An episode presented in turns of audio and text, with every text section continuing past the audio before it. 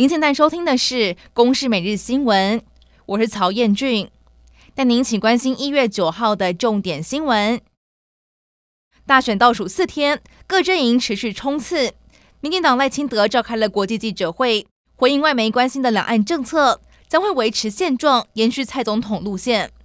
民众党柯文哲则持续在台南进行车队扫街，YouTube 频道订阅人数突破百万。他自诩是完成蒋渭水百年前的未竟之业。至于国民党侯友谊，则前往新北市助选，重申青年免头期款政策。下午还开了 Face 记者会，紧咬赖清德要求表态。高雄检方侦办中国的借选案件，在去年十二月八号搜索三民区某旅行社的王姓负责人等住处，带回十六人。王姓男子被控以高雄基层交流参访团的名义。招待里长前往北京参访，六天行程只要缴交机票钱，其他都是由中国支应。雄检侦结依反渗透法、总统、副总统选罢法起诉王姓男子。大选倒数四天，中共的扰台力度加大。国防部公布，在昨天侦获了台海周边有十架次共机、四艘次共舰，还有四枚中共的空飘气球扰台，其中两枚还穿越本岛中南部上空，横越中央山脉。国防部指出，中方是利用灰色地带袭扰来进行认知战，干扰民心。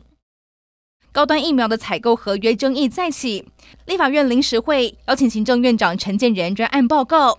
立委关心高端合约何时可以公开？陈建仁强调，高端合约没有不可告人之事，但政府和高端有签五年的保密条款，政府必须有诚信。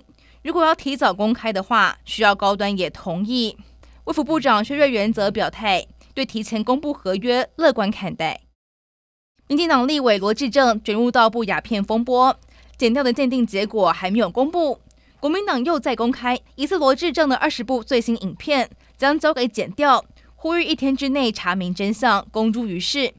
罗致政上午在脸书回应，质疑国民党的影片来源，抨击中共借选和蓝营政客一条龙作业，动摇国本。而同样卷入到不雅片疑云，还有民进党立委洪申翰。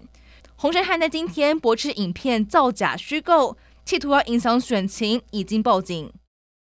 外媒报道，以色列在周一轰炸黎巴嫩南部的时候，击杀到一名真主党精英部队的高级指挥官，这也是以哈冲突以来真主党的阵亡名单当中位阶最高的军官，也让外界担忧中东的紧张情势升温。以上内容。由公视新闻制作，感谢您的收听。